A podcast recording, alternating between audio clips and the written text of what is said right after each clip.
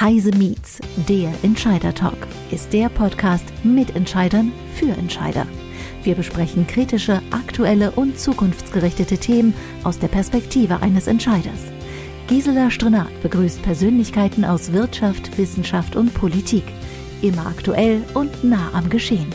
Ihr Gast heute ist Katrin Suder, Geschäftsführerin des Digitalrats und Buchautorin. Gisela Strenat spricht mit ihr über das Thema das geopolitische Risiko. Liebe Zuhörerinnen und Zuhörer, meine heutige Gesprächspartnerin ist Dr. Katrin Suder.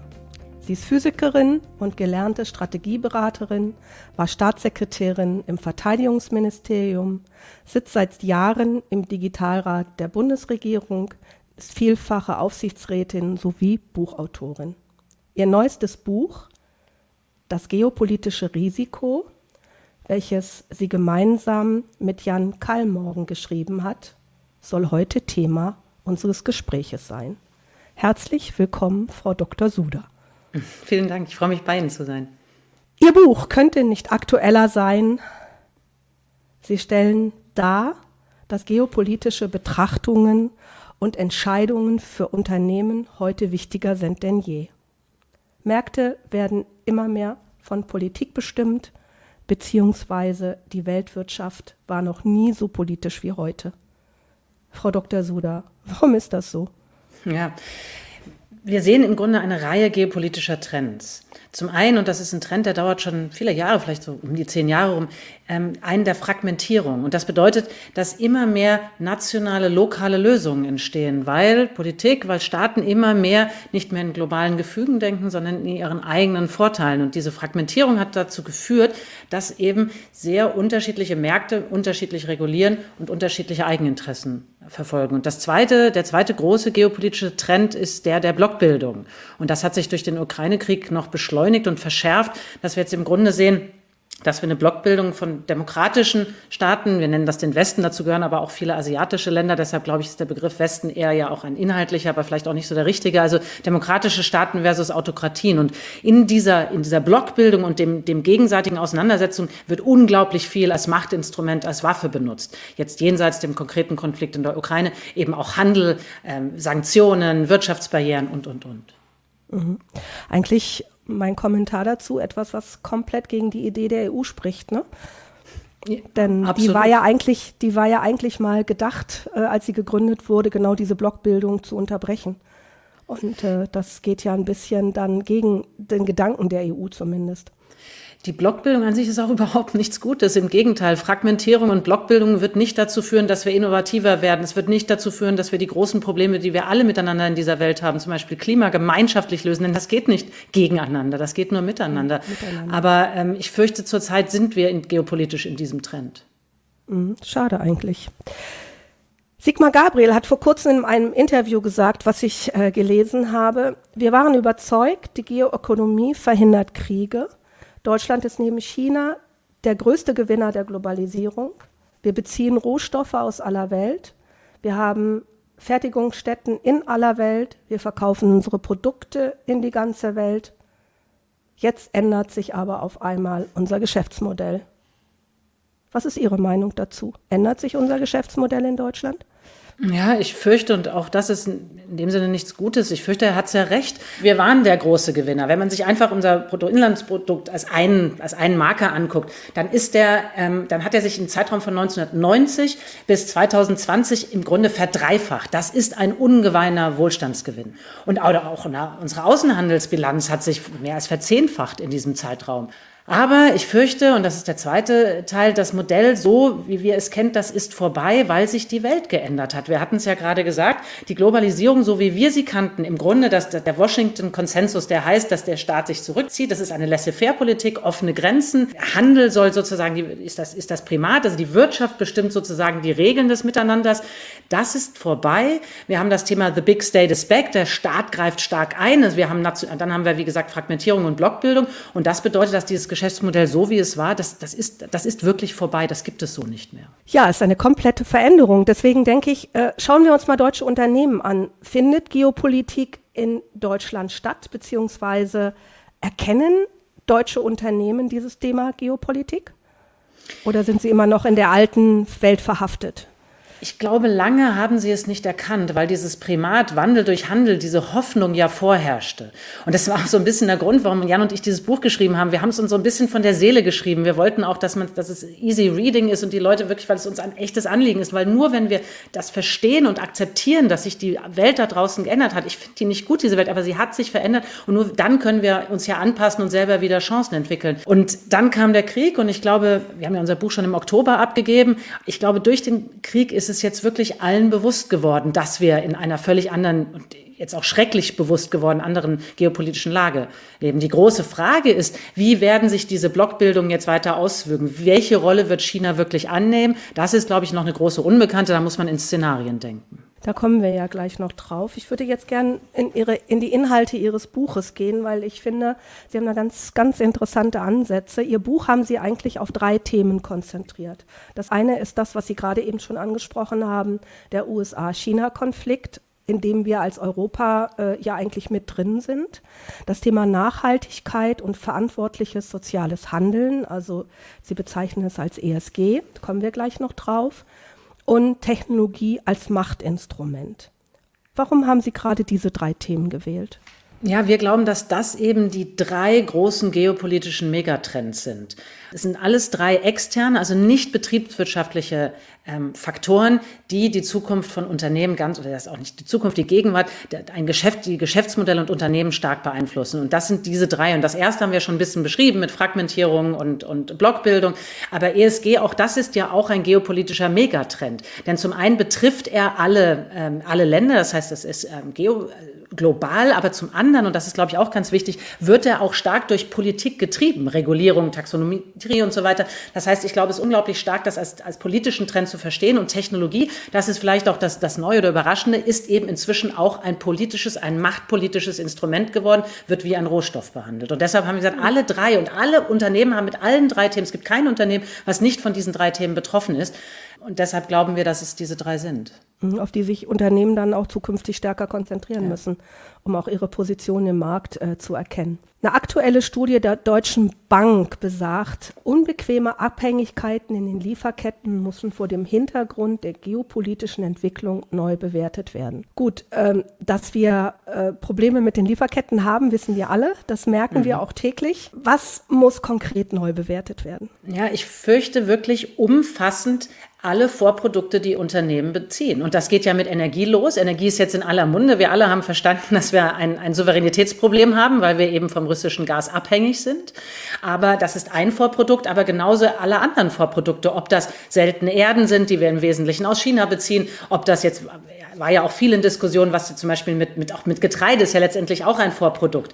Ähm, also alle Vorprodukte, egal ob sie, ob sie Rohstoffe sind, ob sie dann Bauteile sind, zusammengebaut werden. Also wir sehen es jetzt einzelne kleine Bauteile, zum Beispiel Controller, die Siemens liefert, die haben Monate, wenn nicht gar sogar zwei, dreistellige Monate Verspätung, einfach weil sie irgendwo auf der Welt fehlen. Und deshalb muss jedes Unternehmen jetzt, und das tun die meisten ja inzwischen, müssen genau angucken, welches Vorprodukt, was beziehe ich, was brauche ich von wem. Und dann geht es darum, darum, Abhängigkeiten, wenn es irgendwie geht, zu reduzieren, dass man möglichst, sagen wir mal, nicht mehr als 25 Prozent von einer konkreten Quelle abhängt. Und das eine ist also, ab, also diversifizieren, aber das zweite ist auch gucken, woher kommt das? Und da sind wir wieder bei der Blockbildung. Also beziehe ich das von irgendwoher, wo es in einem Krisenfalle, und das merken wir jetzt alle sehr, sehr schmerzlich, wenn ich im Krisenfalle kriege ich dann noch meine Vorprodukte? Oder wird dieses Land sagen, nein, da gibt es Sanktionen, oder wird das Land das für sich haben? Wir haben es ja in der Corona-Krise gemerkt, wie dann plötzlich mit, mit Medizinprodukten umgegangen angegangen worden ist. Und das ist sehr schwierig. Man spricht dann teilweise von Friendshoring, also zu gucken, wie kriege ich es denn von befreundeten Nationen und Ländern.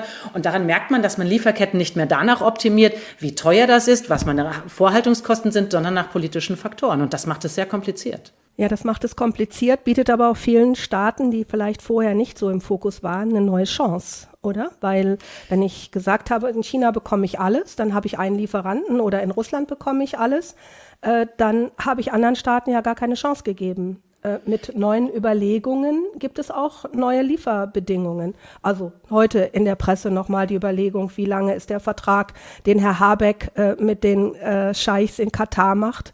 Zehn Jahre oder 20 Jahre? Also ich, ich muss tiefer reingehen. Ist das, ist das so gemeint? Absolut, absolut. Also wie Sie sagen, es wird Schwellen, gerade Schwellenländer geben, die auf Rohstoffen sitzen, die sie aber bislang noch nicht schürfen konnten, weil es weder die Investitionen gab oder sie relativ zu China und anderen noch zu teuer waren.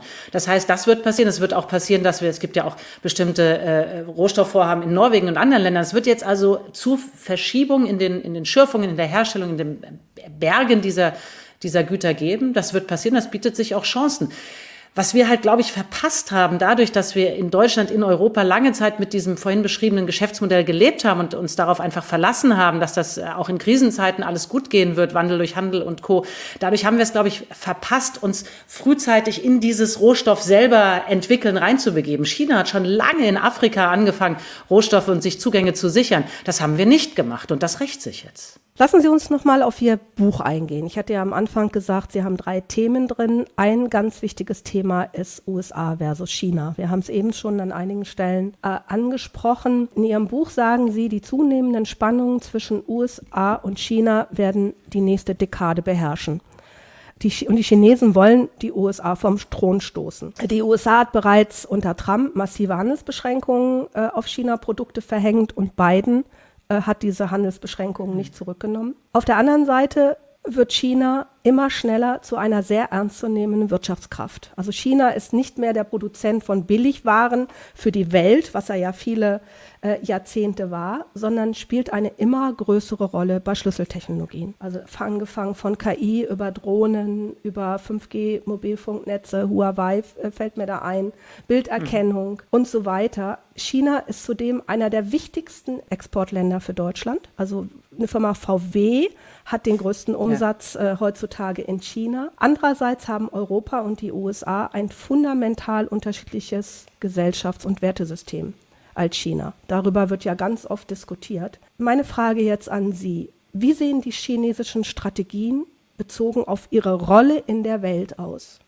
Weiß ich nicht, 2025, 2030. Die Chinesen haben ja eine Strategie kommuniziert. Ja, genau. Deshalb, da, da gibt es auch eigentlich gar kein Vertun. Die Chinesen sind sehr klar, was sie anstreben. Zum einen streben sie ökonomisch an, Weltmarktführer, und das ist das Wichtige, Sie haben es ja gerade im, im Eröffnungsstatement in der Frage schon gesagt, sie wollen Weltmarktführer in ausgewählten Industrien werden, und zwar in Hightech-Industrien. Das heißt nicht nur einfach ein bisschen exportieren, damit sie wollen Weltmarktführer sein. Das, da sind sie ganz klar und sie machen das unglaublich strategisch mit Investitionen Investitionen, mit Zukäufen und dann auch der ganze IP. Ähm, Glauben, ja, möchte ich einfach sagen, Klau, so wie es sozusagen über Jahre passiert ist. Das heißt, sie streben ökonomisch eine Weltmarktführerschaft an. Und das andere ist, dass sie geopolitisch ganz klar sagen, wir wollen Minimum eine regionale Hegemonalmacht werden in unserer Region, Minimum. Wir wollen weltweit eine Stimme sein und Einflussnahme nehmen. Und wir wollen dadurch, dass wir so machtvoll sind, auf Abschreckung und Absicherung unseres Landes äh, achten. Und da sind sie total klar. Und sie machen das ungemein strategisch und über lange Zeit angelegt. Und äh, das sieht man, wenn man zum Beispiel auch aufs chinesische Militär guckt. Auch dort wurde sehr viel investiert und äh, man sieht, wie systematisch dort auch Fähigkeiten aufgebaut werden. Also China ist ganz klar in dem, was sie vorhaben. Wenn China so ganz klar ist und Sie sind der Politik ja sehr nah, ähm, hat Deutschland und Europa eine Strategie gegenüber China? Nein, es gibt da noch keine klar formulierte. Also Deutschland, Annalena Baerbock hat ja verkündet vor einigen Wochen, dass sie, dass ihr Haus an einer neuen China-Strategie arbeitet. Äh, dort soll auch China als äh, systemischer Rivale eingestuft werden. Ich glaube, es ist höchste Zeit, dass das passiert, höchste Zeit. Auch Europa ringt ja mit sich. Es gab ja zuerst noch das Investitionsabkommen, was ja Angela Merkel ganz am Ende noch versucht hat, sozusagen zu schließen. Es war allerdings immer nur ein Entwurf. Dann wurde das ja auf Eis gelegt. Jetzt gab es gegenseitige Sanktionen, auch wegen Litauen und äh, der ganzen Vor Vorkommnisse. Also ich glaube, Europa ringt auch auch noch mit sich. Aber es muss dringend eine klare Strategie her und wir müssen uns, glaube ich, auch mal klar strategisch positionieren und auch entscheiden, wie wir damit umgehen wollen. Aber leicht ist das nicht. Lassen Sie uns noch mal auf das militärische Selbstbewusstsein Chinas eingehen und das gerade vor dem Hintergrund der Taiwan-Frage beziehungsweise das im Moment immer stärker hochkommenden Interesses China an Sibirien. Besteht hier eine neue Gefahr eines heißen Krieges? Nein, das glaube ich nicht, insbesondere nicht kurzfristig. Warum nicht? Also zum einen China ist im Moment sehr fokussiert auf innenpolitische Themen. Sie sind noch nicht durch Covid durch, das, das, das, Wirtschaftswachstum geht zurück. Er muss sich darum kümmern, sein Hauptversprechen an seine Bevölkerung, nämlich Beschäftigung und Wohlstand durchzusetzen. Das heißt, zurzeit denke ich definitiv, dass da, also die, die, der Fokus ist einfach ein anderer. Das Zweite ist, ja, er hat unglaublich viel in, in sein Militär investiert. Und zwar nicht nur in Waffensysteme, sondern auch in Doktrin und Führungsfähigkeit. Und wir sehen, wie wichtig das ist, jetzt gerade wenn wir auf die russischen Truppen gucken, die nämlich unglaublich schlecht ausgebildet sind und ein sehr antiquiertes Führungsverständnis haben. Und es gibt noch einen weiteren Grund. China hat keine Historie, hat keine Erfahrung mit militärischer Expansionspolitik. Das heißt, das ist auch nicht deren primärer Toolkit. Und dann gibt es auch noch was, ein viertes Argument, wenn wir zum Thema Toolkit sind. China hat so viel andere Machthebel sich aufgebaut, ökonomische Natur, aber auch sonstige Zugänge. Wir sehen es ja gerade mit Ungarn zum Beispiel, wie durch geschickte Investitionspolitik, zum Beispiel in den Flughafen, aber auch andere Maßnahmen, im Grunde China Ungarn sehr stark an sich gebunden hat. So stark, dass, dass Ungarn jetzt bestimmte Dinge in der EU blockiert, einfach weil sie so eng mit China verbandelt sind. Das heißt, China braucht im Moment zur Durchsetzung seiner eigenen Interessen definitiv auch keine, keine militärischen Themen. Das kann irgendwann anders werden. Und das kann natürlich auch anders sein, wenn wir irgendwelche externen Trigger sehen, also wenn irgendwelche Events passieren. Aber im Moment halte ich die Wahrscheinlichkeit für sehr gering, dass es zu einem heißen Konflikt wird. Das ist ja schon mal zumindest sehr beruhigend. Aber trotzdem die Frage, müssen sich deutsche, sprich europäische Unternehmen bald entscheiden, auf welcher Seite sie stehen wollen, USA oder China, auch in Bezug auf den Handelskrieg, der zwischen USA und China da ist? Geht irgendwann für uns in Europa nicht mehr beides? Wie sehen Sie das? Das ist auf jeden Fall ein Szenario. Da wir halt in dieser in einer Zeit, wo geopolitisch auch immer mehr Unsicherheit reinkommt, ist es nicht klar. Es ist einfach offen, wie es ausgehen wird, wie es weitergehen wird. Es ist ja auch völlig unklar, wird China doch noch mal stärker Russlands Seite irgendwann einnehmen? Werden die wirklich einen Block zusammenbilden oder nicht? Das ist noch offen. Natürlich ist es noch offen. Auch die Frage, wird China und die USA, werden sie doch weiter beim Klima versuchen zusammenzuarbeiten oder werden sie sich völlig auseinanderdividieren? Das heißt, es gibt hier noch so ein paar offene Fragen und deshalb müssen wir in Szenarien denken. Aber ja, ein Szenario Szenario ist das der verschärften Blockbildung. Und ja, wenn das so ist, werden sich Länder, werden sich dann auch Unternehmen entscheiden müssen, auf welcher Seite sie mitspielen. Das ist ja heute teilweise schon so in einzelnen Industrien. Wenn Sie in Technologieindustrien sind, dann ist es ja heute bereits so, dass es da äh, also Computerchips und so weiter, dass es da heute schon ein Decoupling der Wirtschaften gibt. Das ist in anderen noch ganz anders. Sie hatten vorhin Volkswagen angesprochen. Aber ja, es gibt ein Zukunftsszenario, wo man sich entscheiden muss. Dann geht der neutrale Middle Ground weg. Das heißt für mich aber auch, dass deutsche Unternehmen beginnen müssen, ihre China-Strategie zu überprüfen und eventuell nach Alternativen zu China zu suchen. Oder verstehe ich das falsch? Unbedingt, nein, nein, unbedingt. Und das passiert jetzt übrigens auch gerade. Viele Unternehmen überprüfen, wie groß ist meine Abhängigkeit. Soll ich auch Produktion verlagern? Dazu kommen noch andere Megatrends, dass China inzwischen auch ja überhaupt kein Niedriglohnland mehr ist, so wie wir es mal kannten. Natürlich immer noch relativ gesehen, aber, aber nicht mehr relativ in der asiatischen Region. Das heißt, es gibt etliche Unternehmen, die jetzt anfangen, Produktion nach Malaysia zu verlagern. Es gibt aber auch das sozusagen Reshoring, um die Lieferketten kleiner zu machen, Krisensicherung zu machen, das Ganze dann wieder auch nach Europa zu holen. Also das passiert jetzt gerade gerade, dass Lieferketten massiv reorganisiert werden. Hm, also eine ziemliche Veränderung im Moment am ja. Markt. Lassen Sie uns das Thema vielleicht noch mal wechseln. Wir hatten am Anfang gesagt, ein zweites Thema Ihres Buches ist das Thema Nachhaltigkeit und verantwortungsvolles soziales Handeln. Und Sie sagen in Ihrem Buch, genau dieses Thema wird zu einem Wettbewerbsvorteil. Sie beziehen sich hier auf ein ESG-Management, das elementar wichtig geworden ist für eine moderne Unternehmensführung.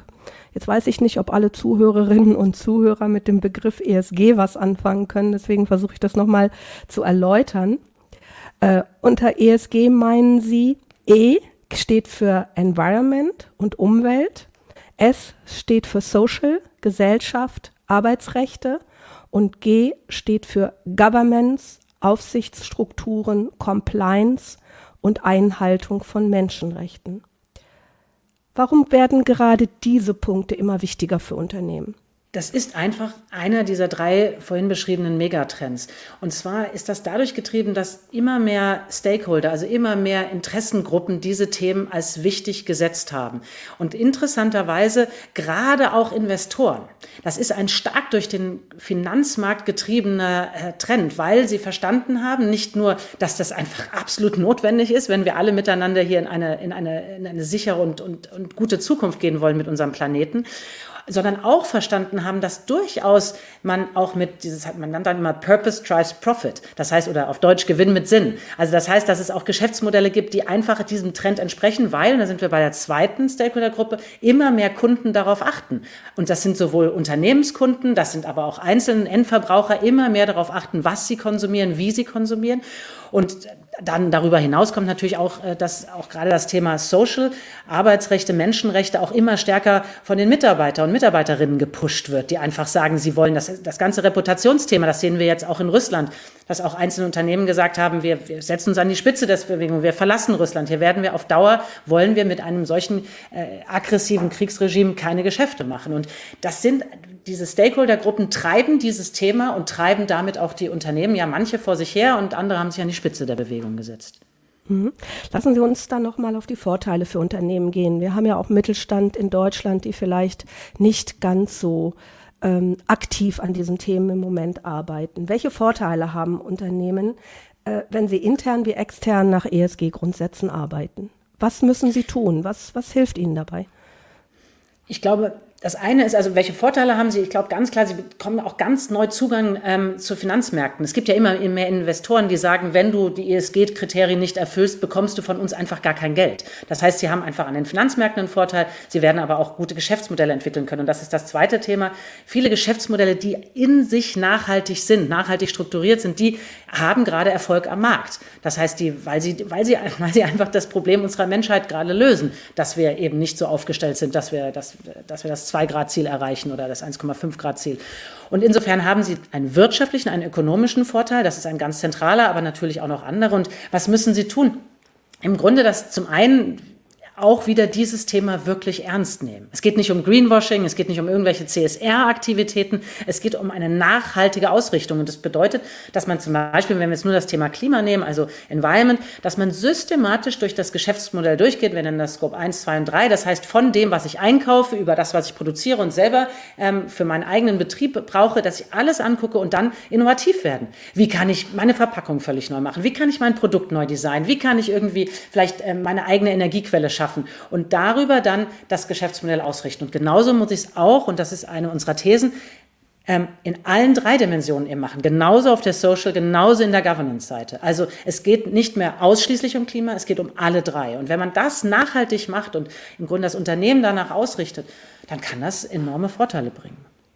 Mhm, also sowohl bei Fördermitteln wie aber auch bei einem anderen Thema, glaube ich, da möchte ich gerne nochmal drauf äh, zurückkommen.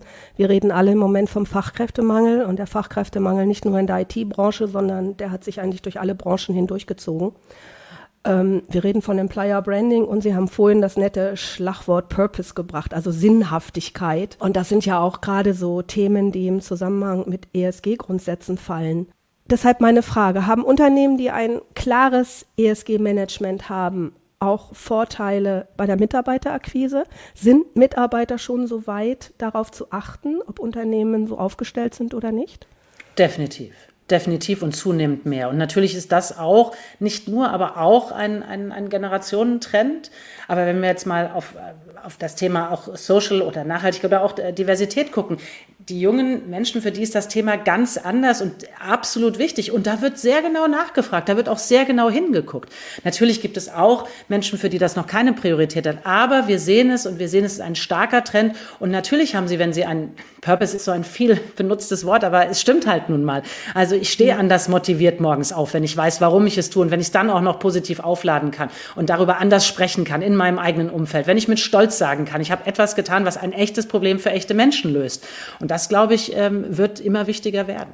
Bin ich absolut bei Ihnen, das glaube ich auch. Ich würde gerne noch mal einen Themenwechsel machen. Sie sagen, Technologie ist ein Machtinstrument, die dritte geopolitische Dimension. Das haben Sie auch in Ihrem Buch geschrieben und Sie sagen, in früheren geopolitischen Betrachtungen spielte Technologie keine zentrale Rolle. Heute dagegen entscheidet technologische Überlegenheit und der Grad der Technologisierung über Macht und Kooperationen von Staat und Regierungen. Mit welchem Grad der Schlüsseltechnologien wie KI oder Mikrochips äh, wächst der politische und der wirtschaftliche Einfluss? Wo stehen wir in Europa und können wir gegebenenfalls noch aufholen? Weil ich habe so ein bisschen das Gefühl, dass wir den Anschluss verloren haben. Ja, ich fürchte, ich habe heute jede Menge Downer-Themen und Aussagen.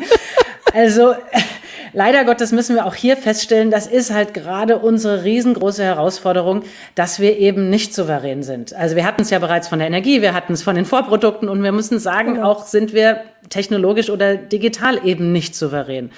Und was bedeutet Souveränität, um da vielleicht noch mal eine kleine Definition reinzubringen? Ähm, meine Definition oder auch die, die wir im Digitalrat geteilt haben, ist, dass wir sagen, Souveränität bedeutet Wahlfreiheit. Das heißt, ich kann selber entscheiden. Und wir sehen ja gerade, und in dem Falle zum Beispiel die digitale Transformation selber entscheiden. Das heißt, ich will sie nach meinen Werten machen. Ich will eben gerade kein chinesisches Punktesystem einführen. Also ich will das nach meinen Werten gestalten, auch mit Privacy und, und so weiter. Und das möchte ich tun können. Und wir sehen jetzt gerade, wie schmerzhaft es ist, wenn wir nicht souverän sind, wenn wir nicht frei entscheiden können, was wir tun. So, ähm, sind wir jetzt souverän oder nicht in Bezug auf, auf Technologie? Das kommt natürlich auf den, auf den Bereich an. Allerdings sind wir in den Kernrohstoffen, wenn man so will, der Digitalisierung der Technologie beim Thema Mikrochips eben gerade super abhängig. Super, super abhängig. Und ähm, deshalb fand ich es eine, eine einen unglaublichen Erfolg, eine tolle Initiative der European Chip Act, der sagt, wir wollen in Europa mithilfe von, von Intel ein eigenes Ökosystem der, ein Chip-Ökosystem aufbauen. Und das ist ganz wichtig, ein Ökosystem, nicht nur Produktion, sondern alles drumherum. Wir wollen das hier haben. Und ich finde das großartig. Das war ein großer Schritt und der zeigt, dass langsam Europa auch dahin kommt, wo China und die USA und andere schon längst sind, nämlich zu sagen, Technologiepolitik ist Sicherheitspolitik, ist Geopolitik, damit ich eben auch in Krisenzeiten nicht so abhängig bin, Zugang habe und Wahlfreiheit habe. Und mhm. ja, da müssen wir noch eine Menge Gas geben, weil wir wissen es alle bei den großen Cloud-Anwendungen, da sind wir da nicht, da werden wir auch so einfach nicht hinkommen. Ähm, aber das würde jetzt vielleicht zu weit führen. Ich glaube, äh, wir müssen Layer für Layer, Schicht für Schicht durchgehen und gucken, wo können wir, zum Beispiel auch über, über Open Source Ansätze, Open RAN zum Beispiel, wo können wir in eine neue Generation investieren, damit wir eben nicht so stark abhängig sind. Denn heute sind wir abhängig. Ja, das ist ja nicht nur in der Chipindustrie. Ich hatte jetzt einen, ähm, Podcast mit ähm, Dr. Steenkamp vom TÜV-Verband. Da haben wir über das Thema Zertifizierung von KI gesprochen. Da haben wir das gleiche Problem. Wenn ich über ethische Grundsätze in der KI rede, dann ist es natürlich extrem wichtig, äh, wer sitzt damit am Tisch und ähm, wer, wer setzt genau diese Regeln fest. Ja. Und äh, ich glaube, da müssen wir genau aufpassen, gerade auch in Europa, dass wir die nicht, ähm, nicht neben dem Tisch sitzen, sondern mit am Tisch sitzen und unsere Werte damit einbringen können. Absolut, Aber jetzt mal absolut. Ganz, äh, machen Sie weiter. Nein, ich wollte Ihnen nur so zustimmen, weil das ist ja das Problem, dass wir, das, wir haben es ja jetzt eigentlich schon mehrfach sehen wir dasselbe Prinzip. Deutschland und Querstrich viele Euro, europäischen äh, Partnerländer von uns, wir haben uns alle zurückgelehnt. Wir haben die Wirtschaft machen lassen. Das wollte auch die Wirtschaft, muss man ja mal fairerweise sagen. Das genügt jetzt nicht zu sagen, die Politik hat es nicht gemacht, sondern das wollte ja die Wirtschaft. Und haben einfach nicht wahrhaben wollen, dass es andere gibt, die ganz egoistisch handeln, um ihre eigenen Interessen durchzusetzen. Und jetzt wachen wir auf und stellen fest, Mist, die anderen spielen voll unfair. Und jetzt müssen wir halt gucken, wie kommen wir da hinterher.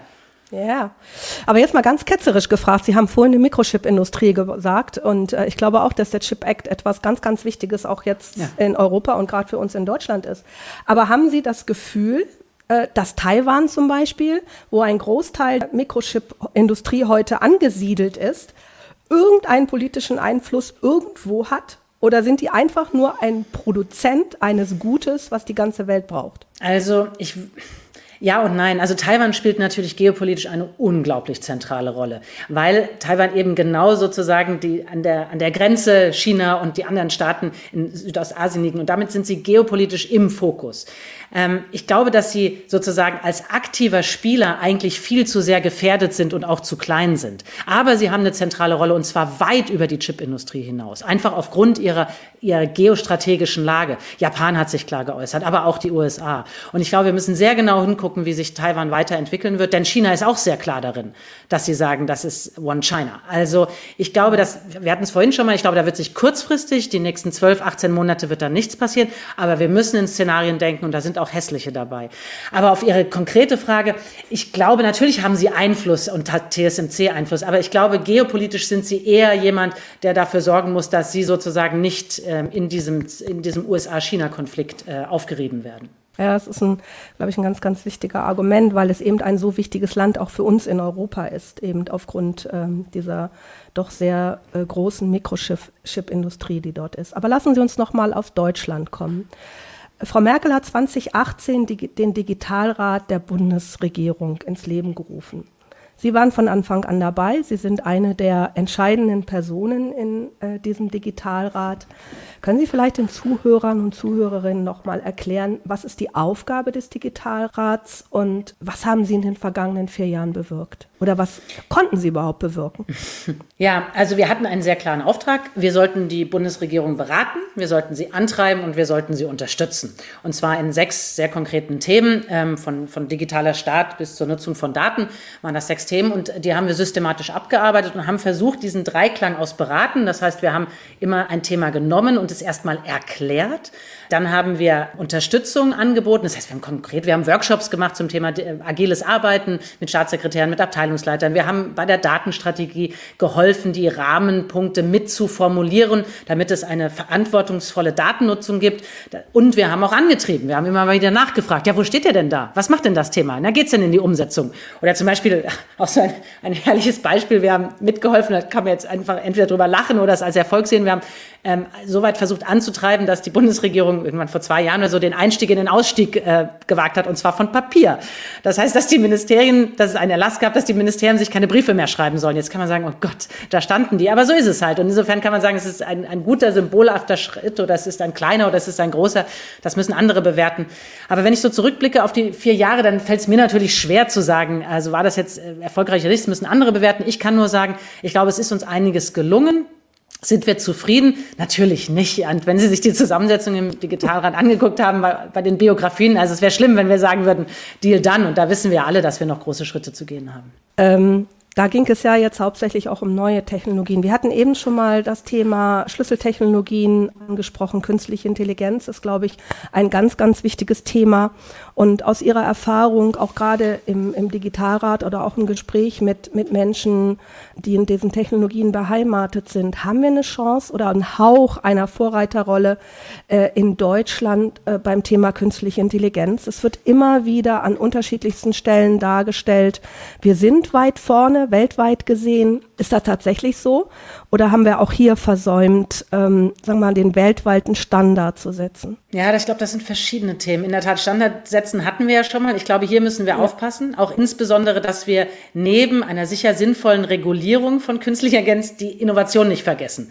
Also wir, wir dürfen nicht ausschließlich Regulierungsweltmeister sein in Europa. Wir müssen auch Innovationsweltmeister sein. Ich glaube, hier müssen wir immer sehr gut die Balance halten zwischen Innovation und Regulierung. Das andere ist, und da will ich jetzt auch mal was Positives sagen, wir haben exzellente Forschung in Deutschland. Das sollten wir uns auch nicht wegnehmen lassen. Und wir sind auch immer noch Exzellenz bei den, bei Erfindungen, bei Sachen, die vorwärts gehen. Das, das, da dürfen wir, wir dürfen auch nicht vergessen, was wir können. Ich glaube, wo wir eine Herausforderung haben, und das hat auch systemische Gründe, wir sind leider Gottes nicht so gut in Skalierung. Das heißt also Sachen dann auch groß zu machen, da sind wir nicht so gut drin. Das hat auch was damit zu tun, dass wir immer noch, dass wir zu wenig Kapitalzugänge haben in, in besonderen Phasen. Das liegt einfach an der, das auch fehlende Kapitalmarkt in Europa. Ähm, darin sind wir nicht gut und wir haben es noch nicht geschafft und ich glaube, das müssen wir schaffen. Wir müssen im B2B-Umfeld unbedingt diese verantwortungsvolle Datennutzung hinkriegen, damit wir in dieses berühmte Internet of Things gehen können, in, in auch andere Anwendungsbereiche wie Mobilität, autonomes Fahren, aber auch Mobilitätslösungen in Summe, ähm, Smart City Lösungen. Das heißt, wir müssen die Herausforderungen, die Probleme, die wir ja haben, Nachhaltigkeit, so kommt wieder alles zusammen, die müssen wir durch innovative Lösungen ähm, hinkriegen und das geht nur, wenn wir Hardware und Software zusammenbringen. Und das muss uns hier gelingen. Das darf, das darf uns nicht genommen werden. Der Consumer-Bereich ist ja im Wesentlichen schon weg. Das wissen wir. Da haben andere Spieler im Grunde gewonnen. Lassen wir uns nicht unsere originäre Stärke, die Hardware, von den Softwarefirmen im Grunde nehmen. Die Innovation muss hier passieren. Denn Hardware und Software wird zusammengehen und die Frage ist, gewinnt die Software? Das wären dann Amerikaner, Chinesen oder gewinnt die Hardware? Ähm, welche Seite bringt es zuerst zusammen? Und da glaube ich einfach, dass es uns gelingen wird. Da bin ich jetzt einfach mal optimistisch und sagen, wir müssen es hinkriegen und wir werden es hinkriegen. Wenn Sie von Hardware sprechen, sind Sie da beim deutschen Maschinenbau oder von welcher Hardware, an welche Hardware denken Sie da? Ja, da bin ich ganz stark beim deutschen Maschinenbau und ähm, da sind wir ja auch wirklich exzellent. Und wenn wir mit, mit den Lösungen, die wir da haben, Maschinenbau, aber auch, auch dezentrale Lösungen, also das können auch kleine Controllerlösungen sein, wie sie dann nachher in, in, in Ampeln sein werden zur Steuerung, wie sie dann nachher in Gebäude sein werden. Wir müssen ja auch den ganzen Gebäudesektor völlig neu denken. All diese Sektoren, die wir, die wir durch Technologie klimaneutral machen müssen und werden, dort werden auch Hardwarelösungen gebraucht werden, die mit Software zusammengehen müssen. Und mhm. ja, insofern glaube ich, sowohl also Fahrzeuge, aber auch andere Maschinen, all das ähm, äh, wird die Zukunft sein und die sollten wir hinkriegen.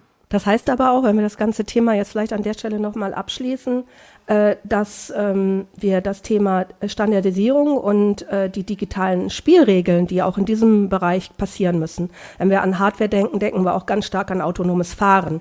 Äh, denken wir auch ganz stark an andere KI-Lösungen. Das, das ist ja unsere Zukunft, die im Grunde genommen kommen wird. Da müssen die Spielregeln ja auch festgelegt werden. Haben Sie das Gefühl, dass Europa beim Festlegen dieser Spielregeln mit dabei ist? Wenn ich gerade an autonomes Fahren denke, da ist China mit der Bilderkennung sehr weit.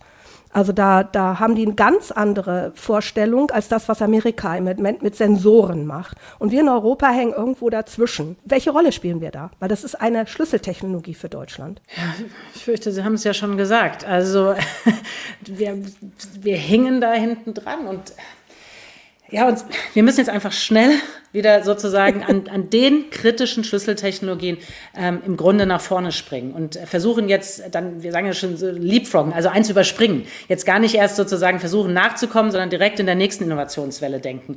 Und ja, China macht das unglaublich strategisch. China stellt zum Beispiel auch, und das ist ja auch total wichtig, den, den Chef der Standardisierungsbehörde im Telekommunikationsbereich. Telekommunikation, etwas GSM, etwas, was originär hierher kommt. Und, ähm, und gerade Telekommunikation wird ja auch durch die Steuerung, die mobile, eine Riesenrolle spielen. Und natürlich versuchen die, um auf ihrem Weg zur Weltherrschaft nicht nur erst den chinesischen Markt, der riesig ist, zu gewinnen, sondern dann durch Standardsetzung und Export, siehe Huawei, durch die digitale Seidenstraße ihre Produkte in alle Welt zu bringen. Und die machen das, da wirkt einfach alles zusammen. Da wirkt der heimische Markt zusammen, da wirkt die digitale Seidenstraße oder die Seidenstraße generell und die Standardsetzung in den Bodies. Und so zu denken, so strategisch zu denken, und ja, wir mögen das nicht mögen, weil es hat was, es hat was Kontrollierendes, es hat was Eigeninteresse, es hat was Machthabendes, das wollen wir alle nicht. Nur wir müssen uns schon überlegen, wie wir in einer Welt, die gerade so ausgestaltet ist, wie wir dort unsere Werte gerade verteidigen. Und das wird nicht gehen, indem wir die anderen alles dominieren lassen. Das, äh, glaube ich, eine absolute Standardaussage unseres Gespräches hier. Wir dürfen die ja. anderen nicht dominieren lassen, ist ganz, ganz wichtig. Ich würde ja. noch mal gerne auf ein anderes Thema kommen. Ich weiß, äh, dass äh, Diversity oder Diversität für Sie eine absolute Herzensangelegenheit ist. Da haben wir beide was gemeinsam. Ich bin auch in diesem Thema seit ähm, ja, vielen Jahrzehnten dran. Und hier haben wir leider auch ein Thema, wo wir besser werden können. Wir haben hier leider einiges versäumt. Äh, es gibt sicherlich einige Anstrengungen. Wir haben das erste Mal eine paritätisch besetzte Bundesregierung. Das hatten wir noch nie. Wir haben große Unternehmen wie zum Beispiel eine SAP, die Initiativen im Moment hat. Ähm, um mehr Frauen für IT-Berufe zu mhm. begeistern. Aber trotzdem kommen wir beim Thema Diversität in aller möglicher Hinsicht nur langsam voran. Wenn ich jetzt gerade diesen Fachkräftemangel nochmal mir vor Augen halte und äh, auch das Thema, dass Produkte ja divers entwickelt werden müssen. Also es gibt so schöne Beispiele, dass Produkte eben nicht divers entwickelt wurden und sie dann einfach nicht funktioniert haben. Was muss Ihrer Ansicht nach schnellstens passieren, damit wir in Deutschland diverser werden? Also ein Beispiel, ich hatte einen Podcast vor einigen Wochen mit, äh, da ging es um Frauen in der IT und das war der erste Podcast, wo ich einen Shitstorm hatte. Also was ich mir überhaupt äh, erdreiste, hier zu reden, dass mehr Frauen in die IT müssen. Deswegen bespreche ich das Thema jetzt auch bei Ihnen an, weil ich finde das unverschämt. Das, das sage ich ja. jetzt einfach mal so. Ja, da haben Sie recht. Ja, also ich glaube, Natürlich gibt es nicht nur diesen einen Hebel, dieses eine Silver Bullet, das macht das Thema so schwer. Ich glaube, ganz, ganz wichtig ist, wie bei allen Veränderungsthemen, wir müssen es einfach wollen. Und, ähm, mhm. und es gibt ganz viele Gründe dafür. Es gibt also, es gibt diverse Teams liefern bessere Ergebnisse. Das ist ja. nun mal rauf, runter, links, rechts bewiesen. Es gibt das Thema Fachkräftemangel. Uns fehlen einfach Leute. Es geht hier auch gar nicht um einen Verdrängungswettbewerb. Es geht einfach um, es, wir müssen die, und wir brauchen divers entwickelte Lösungen, damit wir die Probleme dieser, dieser Menschheit und dieser Zeit lösen. Also es gibt, es ist auch das Richtige, es ist auch gerecht. Also ich meine, es gibt wirklich eine Menge Gründe, es zu tun. Und warum scheitert es? Weil es einfach noch nicht genügend Leute gibt, die es einfach wirklich wollen. Also wir können so vieles schaffen, wenn wir es einfach zur Kenntnis nehmen, priorisieren und wollen. Und meine große Sorge ist, ähm, erst war es Corona, jetzt ist es Krieg und Menschen kommen oft nicht mehr als mit einer Krise gleichzeitig klar. Sehen wir ja jetzt schon. Jetzt ist alles dominiert davon, wird auch oft als Ausrede jetzt benutzt. Ne? Also wenn irgendwas war ja in Corona genauso, warum geht das nicht? Ja, ist Corona. Und dass jetzt so Themen wie Diversität völlig depriorisiert werden, weil gesagt wird, jetzt steht das an und jenes an, jetzt kann ich mich nicht um das kümmern. Und das dürfen wir alle, die wir das Thema zur Kenntnis nehmen und wichtig nehmen und das ein Herzen, wir dürfen das nicht zulassen, weil es falsch ist, aus vielen, vielen, vielen Gründen. Naja, und dann, dann im Grunde, es ist so gut erforscht. Wir wissen, was man tun muss, wenn wir es nur wollen. Wir wissen, dass wir an die Biases, die Vorurteile ran müssen. Und zwar die bewussten und die unbewussten. Denn es gibt noch jede Menge bewusste Vorurteile und ihr, ihr Shitstorm zeigt das ja auch. Wir müssen an die Rahmenbedingungen ran. Von von Kitas bis Ehegattensplitting, bis Arbeitszeiten. Wir müssen an die Arbeitskultur ran, gerade in Deutschland. Diese Anwesenheitskultur, es macht ein Jahr wahnsinnig. Also dann, wir müssen die Chancen nutzen, die darin stecken. Und da will ich übrigens noch was sagen natürlich Diversität ist das Thema ganz besonders auch in der IT, Frauen und Männer. Warum? Weil, mein Gott, es gibt so viele von uns und wir sind so unterleveraged. Aber Diversität, und das ist das Gute daran, zeigt sich auch in vielen anderen Dimensionen. Und Studien zeigen, wenn ich eine Dimension hinkriege, geht es auch bei den anderen. So, was ist eine andere Dimension? Wir hatten es vorhin, Hardware und Software. Wie schwer fällt es Programmierern mit den Hardware-Leuten? Weil die völlig anders arbeiten. Hardware ist Wasserfalllogik. Software ist agil und schnell. Das heißt, das sind völlig andere Kulturen. Und, und wenn wir es schaffen, die Diversität, die wir eigentlich können, wenn wir diese Menschen zusammenbringen, und das ist dann genauso Diversität und genauso kompliziert übrigens, wenn die miteinander konstruktiv arbeiten sollen. Aber wenn uns das gelingt, und wir können das eigentlich, wir können das in Deutschland, in Europa, wir sind dezentral organisiert, wir sind divers. Und wenn wir das hinkriegen, ist das ein wahnsinniger Wettbewerbsvorteil. Und deshalb sollten wir aufhören, dann zu einem Shitstorm zu kommen oder zu sonst irgendwas, sondern wir sollten es einfach mal hinkriegen. Danke für die, dieses sehr emotionale Statement zu dem Thema. Ich kann es ja alles nur unterschreiben. Also wir sind da schon so lange dran und wir kriegen es nicht nach vorne. Aber ich denke, es im Zusammenhang mit dem, was wir eben diskutiert haben, zu allen Themen ist es auch ein ganz, ganz wichtiger ja. Punkt, um, um mit allen Themen weiterzukommen. Zum Abschluss unseres Gespräches nochmal etwas ganz Pragmatisches. In Ihrem Buch beschreiben Sie anhand von Beispielen, Arbeitsmatrixen und Checklisten, äh, die Unternehmen auch so nutzen können. Also ich habe selber lange Public Affairs Arbeit geleistet und ich hätte mich gefreut, wenn ich Ihre, Ihre Beispiele vor vielen Jahren schon gehabt hätte äh, dass Unternehmen heute noch politischer werden müssten. Das haben wir eben diskutiert, aus welchen äh, Gründen. Sie gehen sogar noch so weit und vertreten die Meinung, dass die klassische Aufgabenstellung vom Public Affairs, so wie ich sie noch gemacht habe, oder Lobbying nicht mehr ausreicht. Ich kann das bestätigen. Wir waren sehr stark auf deutsche Gesetzgebung fokussiert. Wir haben äh, uns mit Politikern unterhalten und haben nicht den geopolitischen Rahmen gesehen. Und sie plädieren für die Einsetzung in den Unternehmen eines Chief Geopolitical Officers, also CGO. Was ich muss, muss ich mir konkret unter seiner Arbeit vorstellen. Was unterscheidet ihn von den klassischen Public Affairs Mitarbeitern? Arbeitet er mit ihnen zusammen? Könnten Sie kurz erklären, was Sie sich da vorstellen? Ja, sehr gerne. Und vielleicht vorweggeschoben, soweit ich weiß, war Ian Bremmer derjenige, der das als erstes ins Spiel gebracht hat, nur um ja auf gar keinen Fall falsche Lorbeeren zu ernten. Wir fanden das aber sehr gut und haben das deshalb aufgenommen. Und die Idee dahinter ist eben zu sagen, wir brauchen im Grunde eine Vorstandsrolle, um dem Thema Bedeutung zu geben, weil es ist ein Querschnittsthema. Es wird überall rein, das haben wir ja gesehen, ESG, Technologie, ähm, das ganze Geschäftsmodell, das muss zusammenkommen. Und das hätte dann natürlich, wenn man eine solche Rolle schaffen würde, das ist ja ein bisschen plakativ, aber das würde dann einfach allen zeigen, er ist immer mit dabei dabei und jede Business-Entscheidung wird auch geopolitisch ausgeleuchtet. Das ist die Idee. Und dann, ja, was muss ansonsten sich verändern? Ähm, wir glauben zum einen, genauso wie Sie es gesagt haben, Public Affairs muss anders arbeiten, muss einfach Geopolitik im Blick haben. Und, und dieser Lobbyismus, der funktioniert so sowieso auch nicht mehr. Der hat eigentlich wahrscheinlich noch nie richtig gut funktioniert. Aber ich glaube, es geht einfach darum, auch beratend miteinander. Der, wenn wir sagen, the big state is back, also der Staat nimmt immer mehr Einfluss mit Investitionen, mit Regulierung und so weiter, dann braucht er ja aber auch Beratung. Und zwar nicht Eigeninteressen sondern man muss offen miteinander gucken, wie macht machen wir das? Wie bauen wir so ein Chip-Ökosystem, sodass es gut wird für alle? Und insofern muss sich die Arbeit inhaltlich von Public Affairs äh, verändern. Und das Zweite ist, dass Public Affairs Kommunikation, Kommunikation spielt eine ganz wesentliche Rolle, damit die ganzen Stakeholder, gerade beim Thema ESG, das heißt, ähm, Kommunikation, Public Affairs und Strategie. Diese drei Abteilungen, die müssen völlig neu miteinander arbeiten. Heute ist es so, die Strategie entwirft irgendwas, dann soll es nachher die Kommunikation kommunizieren und Public Affairs soll es lobbyieren. Das geht so nicht.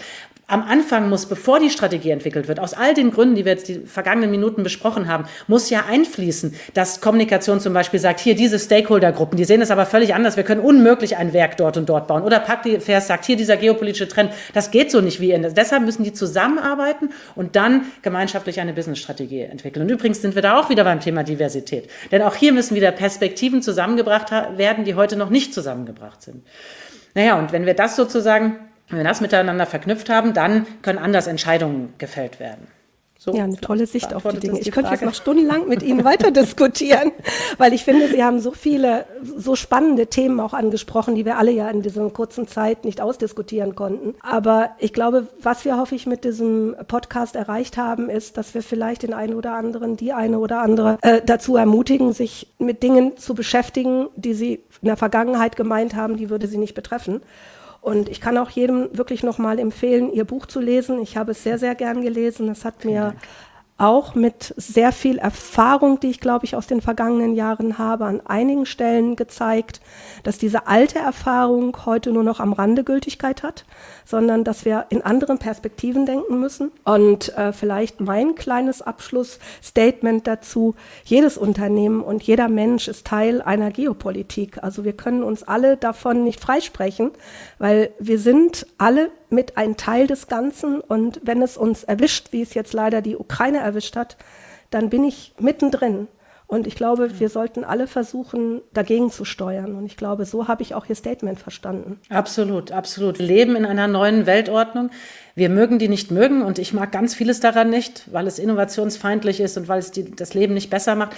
Und deshalb, je eher wir aber akzeptieren, können wir es auch wieder verändern können wir es auch miteinander wieder gestalten. Also das ist, glaube ich, das große Plädoyer. Wir müssen uns Souveränität zurückgewinnen und es ist immer gut raus aus der Ohnmacht und das miteinander hinkriegen. Vielen Dank. Danke für das Gespräch, Frau Dr. Suda. Ich danke Ihnen. Das war Heise Meets, der Entscheider Talk. Beim nächsten Mal begrüßt Gisela Stronat Julia Hartung, Business Unit Leiterin der Mikromata GmbH, ihre Kollegin, die Projektmanagerin Theresa Asemann sowie den Softwareentwickler Volker Börner und den Informationsarchitekten Sebastian Ammermüller. Das Thema nächste Woche digitale Partnerschaft, Erfolgsmodell für die Zukunft. Wir freuen uns auf Sie.